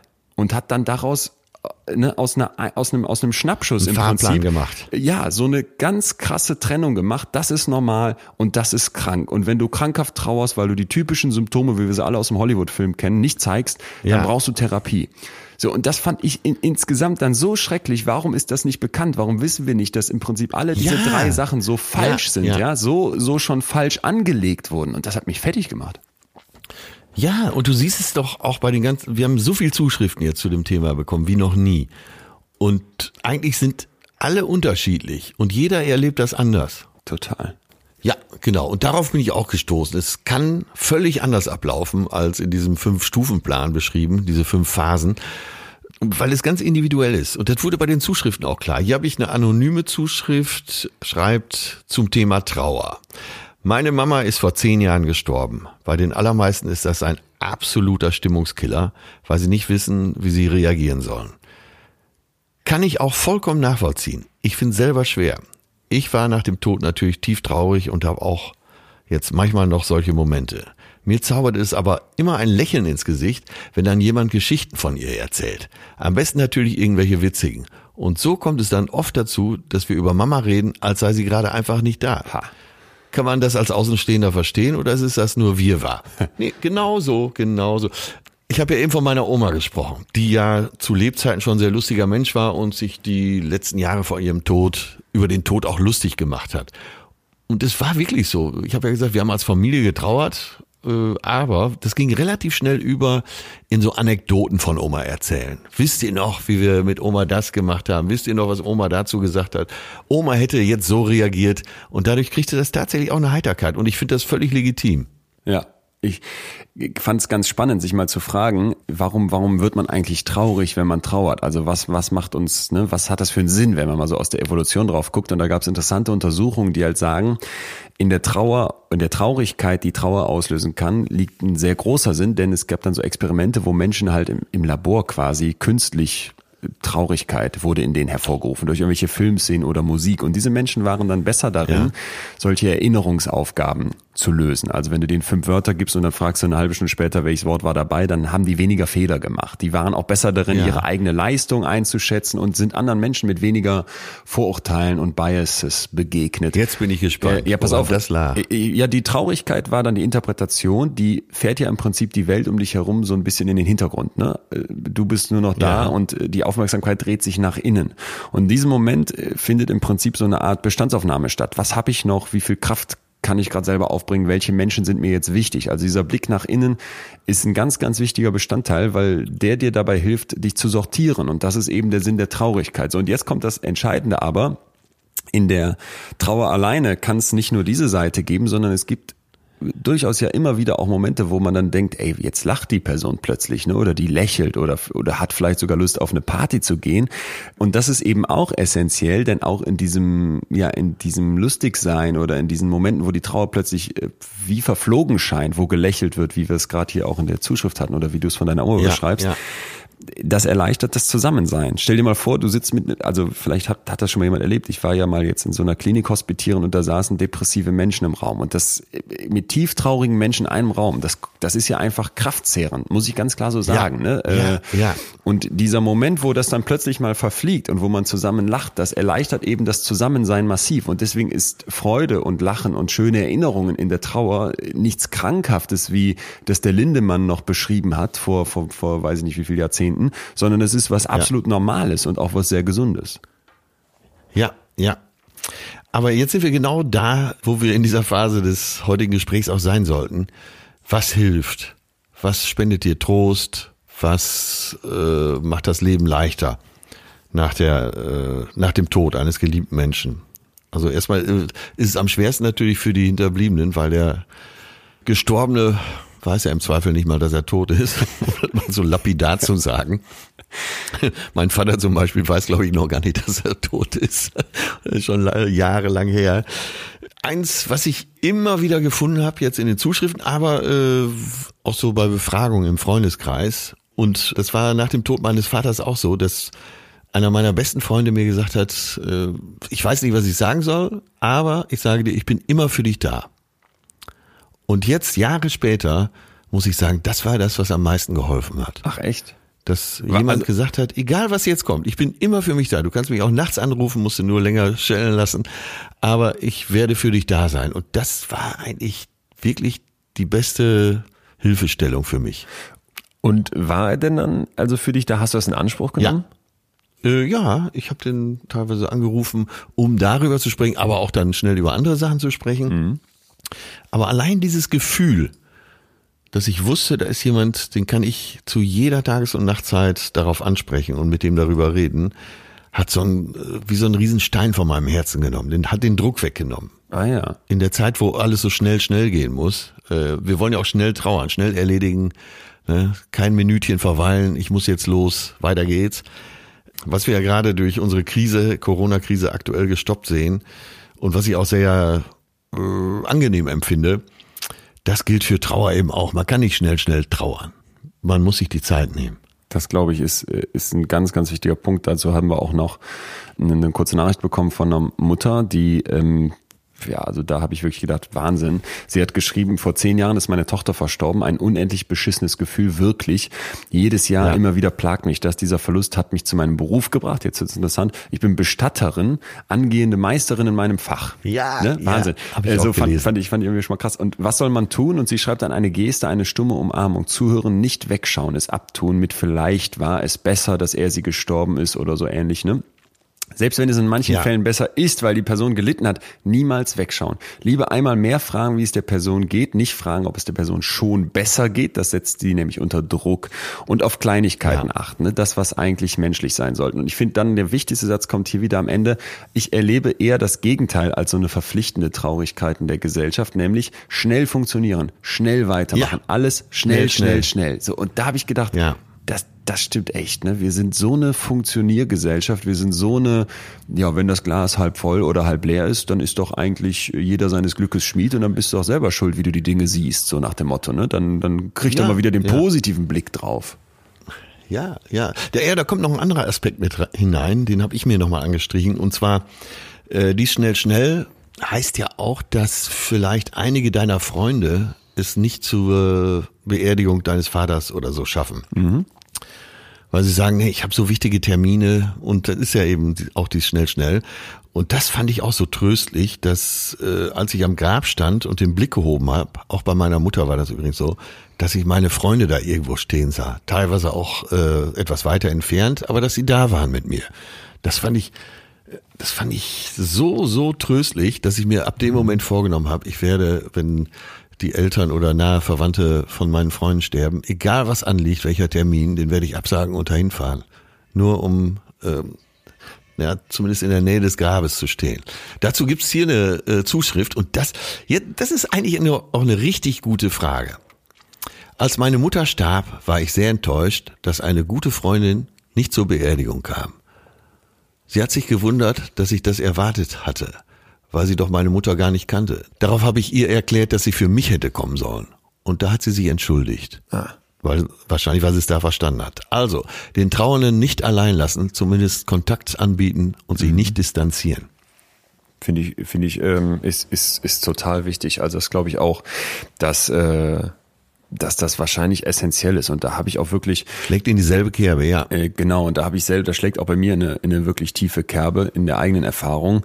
Ich habe einen, einer meiner engsten Freunde aus der, aus der Schulzeit noch, wir kennen uns seit, weiß ich nicht, gefühlt Jahrzehnten und äh, wir, wir teilen eigentlich alles, wir quatschen über alles, ne? Wir nehmen den, Rat, den Rat vom anderen an, wir waren zusammen auf den ersten Partys und so weiter. Und bei dem gab's zwei, zwei schwere Todesfälle in der Familie und ich habe danach so das Gefühl gehabt, ey, ich weiß überhaupt nicht, ähm, wie ich mit, mit dessen Trauer umgehen soll, weil es auch überhaupt nicht zu dieser Art von Trauer passte, wie, wie ich mir das wieder vorgestellt hatte. Ne? Ich war also schon damals zwar unbewusster und jetzt vielleicht nicht so reflektiert, wie ich das jetzt sagen kann, aber eben doch wieder auch in dieser Wertungsmaschine drin, dass ich so dachte, ja, warum, also wenn jetzt, wenn jetzt ich sowas erleben würde, wieso geht der, wieso geht er jetzt schon wieder feiern, wieso geht er wieder zur Arbeit und sowas alles, das, warum macht den das nicht fertig? Ich weiß doch, dass er die geliebt ja. hat und so weiter, ne? Aber habe das gar nicht so zum Thema gemacht und war eigentlich nur froh, dass das Leben so weiterging und ich so von außen das Gefühl hatte, auch äh, muss ich mich nicht weiter mit auseinandersetzen. So, man stammelt dann irgendwie sein Beileid raus. Ne? Und ich habe auch gesagt, ja, wenn es irgendwas gibt, was ich tun kann, ey, dann sag Bescheid und so. Ne? Aber ich, ich wusste ja. in dem Moment ey, überhaupt nicht, was das sein könnte. So und dann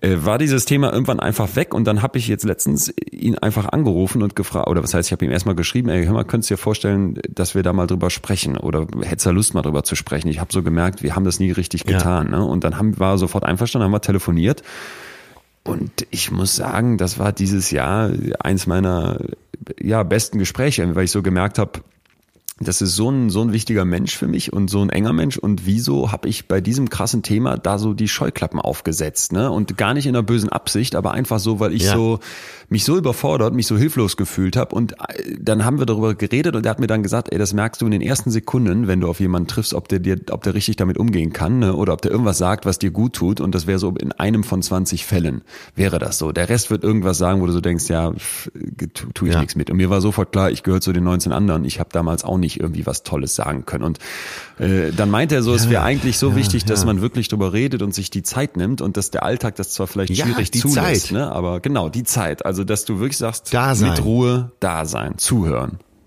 Äh, ja. Und das fand ich, äh, habe ich nicht gemacht, hatte ich damals nicht gemacht. Mir fällt gerade noch eine Geschichte ein, die auch ganz interessant ist. Und zwar der Vater unseres Managers ist gestorben.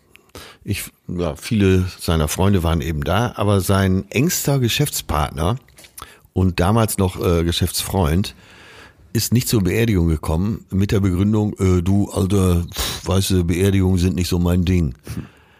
Und da bin ich richtig wütend geworden für mich und habe gedacht, ja, sind nicht so mein Ding. Äh, wem sein Ding sind schon Beerdigungen? Ne? Außer für einen Bestatter. Also das, äh, die Beziehung ging dann äh, in jeglicher Weise auch kaputt. Völlig Deswegen? zu Recht, finde ich. Oder? Äh, ja, weil er hat äh, ihm das einfach übel genommen, sich da einfach zu, davon zu stehlen. Das war ja das Gegenteil von ich bin für dich da. Ja, Einfach zu stimmt. sagen, du alter, äh, Beerdigung ist nicht so mein Ding. Äh, was eine laue Ausrede, wirklich. Ja, furchtbar.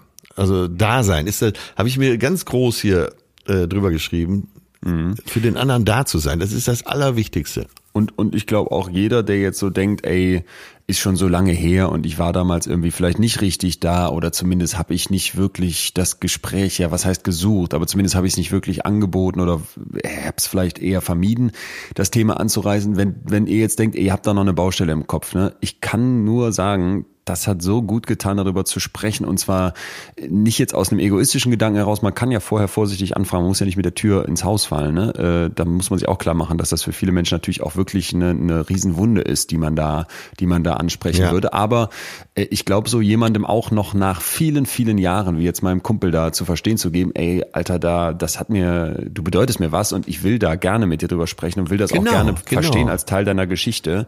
Das ist Ja. immer gut, ne? Und, und in dem Moment sich, glaube ich, auch klar machen, ey, nicht werten, an keiner Stelle werten. Du hast eine Vorstellung davon, wie Trauer aussieht. Vielleicht hast du selber auch schon mal getrauert, aber sobald du jetzt denkst, das muss beim anderen auch so sein und so ist normal und so ist eben nicht normal und das finde ich Genau. dann komisch, äh, baust du einen Druck auf, den kein Mensch braucht. Ne? Da hat uns äh, Freud, Lindemann und Kübler-Ross haben uns die drei wirklich was mit auf den Weg gegeben, ein Päckchen, was wir noch alle rumtragen, was äh, total Ja. schädlich ist.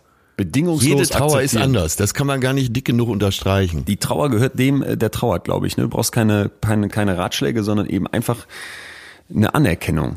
Eine Anerkennung dessen, wie es ist und auch eine Akzeptanz, wie lange es dauert. Also ich glaube wirklich dieses, dieses, es gab in der letzten Zeit sehr oft die Debatte, ab wann ist Trauer krankhaft, ne? Und dann kommen irgendwelche Zeitrahmen, die genannt werden. Und dann gab es auch sehr, sehr populär die Überschrift, ey, jetzt ja. darf man Trauer schon nach zwei Wochen zu einer Depression erklären, ähm, was, was zu kurz greift. Aber es gab eben viel Diskussion darum, ab wann ist Trauer jetzt zu lang. Ja, Und ich finde, ja. das ist eine, eine ganz, ganz schwierige und ganz schreckliche Debatte, weil klar, es gibt Menschen, die, die trauern und die werden krank, aber das ist so, wie jeder auch krank und depressiv werden kann oder eben in ein tiefes Loch rutschen kann.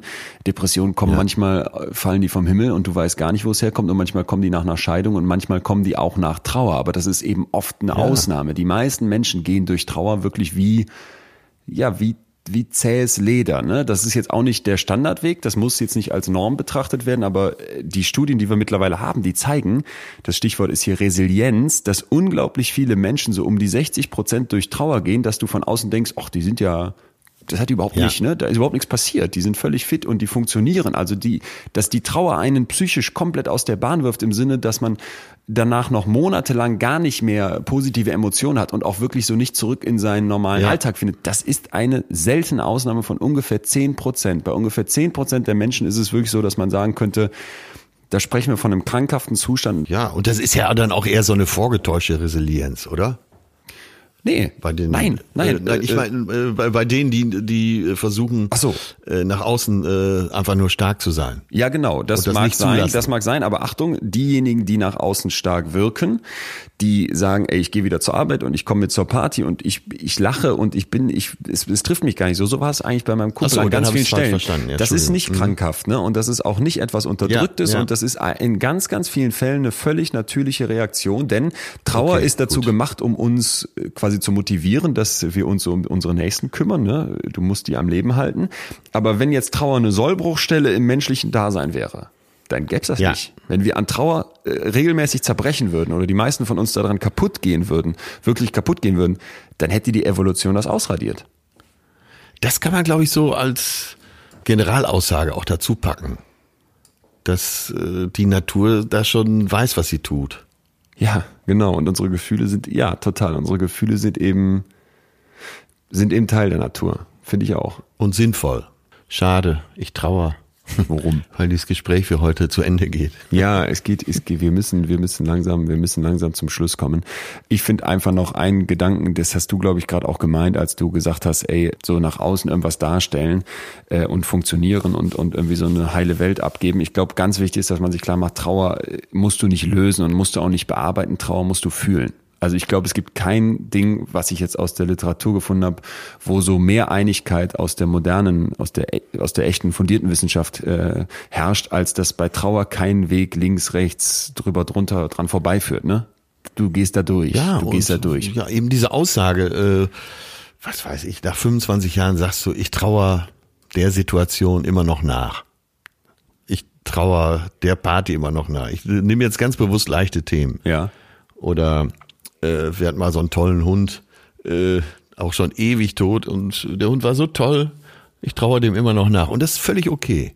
Finde ich auch. Also die, vor allem dieses, es dauert so lange, wie es dauert und dass du, dass du da keinen zeitlichen Rahmen für hast, dass du da keine Phasen für hast, dass es kein normal und richtig und dann aber auch falsch gibt das, das finde ich ist einfach, ist einfach das Wichtigste. Und wenn man sich, wenn man sich irgendwie äh, da den Druck nehmen kann, glaube ich, wirkt das in zwei Richtungen. Einmal, dass man mit Freunden oder Menschen, die einem wichtig sind, denen man bei ihrer Trauer helfen möchte, dass man mit denen besser umgeht. Aber vor allem ja. auch, dass wenn man selber, und wir werden alle irgendwann trauern, da müssen wir uns ja nichts vormachen, äh, wie deine Oma so sagt, die hat ja auch mit jedem auf, äh, mit dem Finger auf jeden gezeigt. Wir werden alle irgendwann trauern und in dem Moment, wenn du dann klar hast, ey, dieses Korsett im Kopf von diesen starren Vorstellungen, sei es durch Religion, Religion oder eben die drei Wissenschaftler, in Anführungsstrichen, die wir eben genannt haben, dass du die dieses Korsett lockerst und dir da halt klar machst, ey, ich traue, auch ich traue, wie ich traue und meine Trauer gehört genauso mir, wie die meinen Freunden gehören würde. Ja. Das, das nimmt einem, glaube ich, einen Druck und das ist, finde ich, das, was, was als, als, als einzige Sache, wenn überhaupt, ein bisschen hier in so einer Vorbereitung äh, auf Trauer helfen kann. Ja. Ach hatte, hat das Thema doch noch eine Menge hergegeben. ja, oder? Aber fandest du es, also fandest du es jetzt, äh, fandest du es traurig im Sinne von, äh, wie wir es heute, nee, nee ne? Wollte ich gerade, wollte ich gar nicht mehr auch sagen. Ich habe gelernt, dass man in der Trauer sich auch auf die schönen Geschichten des, äh, dessen, was man vermisst, konzentrieren kann und man dann auch vielleicht irgendwann wieder drüber lachen kann. Und das ist sehr tröstlich, finde ich. Mhm also das, das war für mich auch so, dass ich dachte, so schrecklich das ist, dieser, diese Vorstellung zu trauern, ob es um die kleinen oder großen Sachen eben jeweils ist, da steckt auch was sehr Heilendes und sehr Menschliches drin. Ne? Und so diese Idee, ey, die Liebe, die über dich hereinbricht und wenn du frisch verliebt bist und die Schmetterlinge im Bauch flattern, ja. die würdest du auch nie managen wollen, die würdest du nicht bearbeiten wollen. Da würdest du auch nicht sagen, es gibt ja, normale und es gibt falsche das Liebe. Das ist ein schönes Bild. Äh, vielleicht ist ja. das der beste Vergleich, dass du dir einfach klar machst, bestimmte Dinge im Leben kommen, wie sie kommen und die gehören zum Leben dazu und da musst du nicht versuchen, mit irgendeiner Lösung dran zu kommen. Also Trauer muss man nicht lösen. Genauso wie man Liebe nicht lösen muss.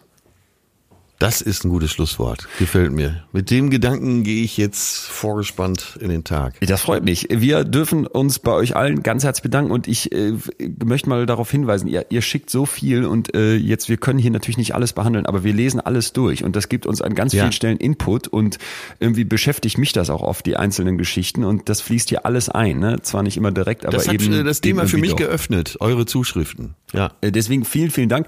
Wir freuen uns weiterhin sehr, wenn ihr uns abonniert abonniert und wenn ihr uns vor allem auch Bewertungen schreibt. Das geht bei den meisten Portalen ja. Klar freuen wir uns über die Sternchen, aber besonders auch, wenn ihr es noch schafft, einen einzelnen Satz dazu zu schreiben, was euch vielleicht gefällt. Gerne auch Kritik. Dann unbedingt die Aufforderung weitererzählen. Ja, also wir freuen uns vor allem, wenn hier Leute dazukommen, die so sind wie ihr. Also es ist irgendwie so eine, so eine nette Community hier geworden und deswegen äh, empfehlt uns weiter, ja. oder? Ja, was mich immer besonders freut, wenn jemand äh, auf seiner Facebook- oder Instagram-Seite schreibt, ey Leute, hört da mal rein. Das äh, ist ein toller Podcast. Das äh, ja, finde ich als große Bestätigung. Also macht das gerne äh, ihr zaubert uns dann ein Grinsen ins Gesicht.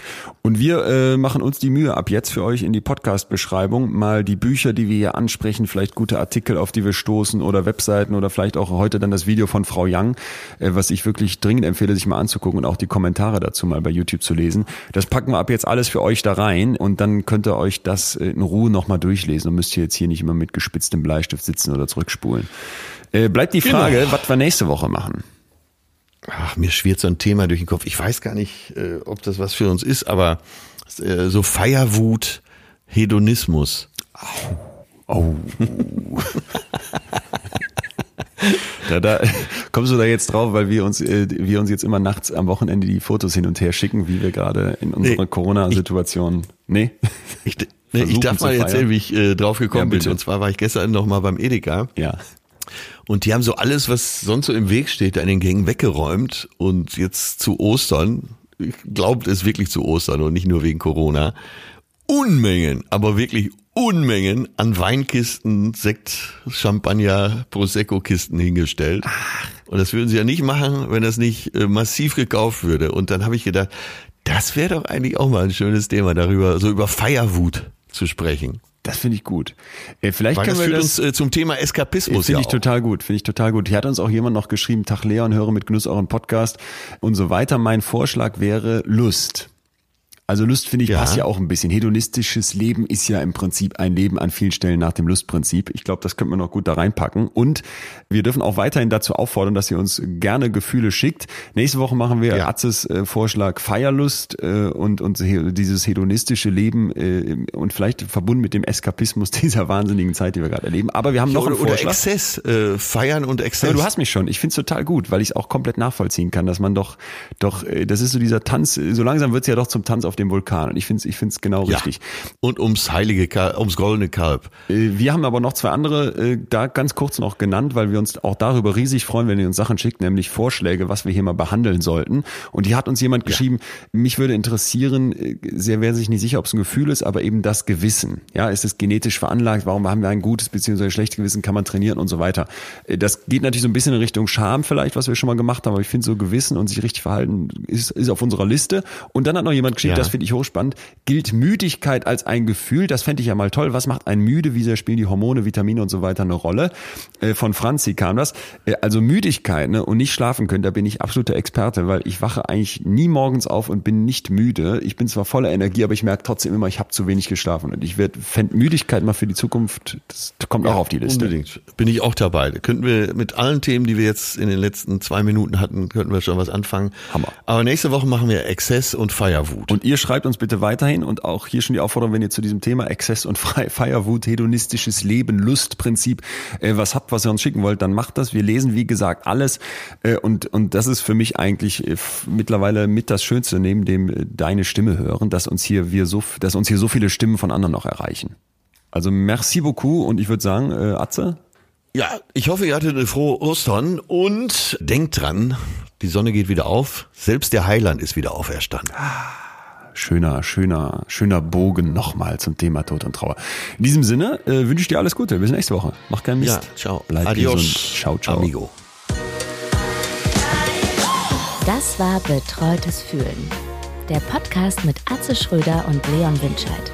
Jetzt abonnieren auf Spotify, Deezer, iTunes und überall, wo es Podcasts gibt.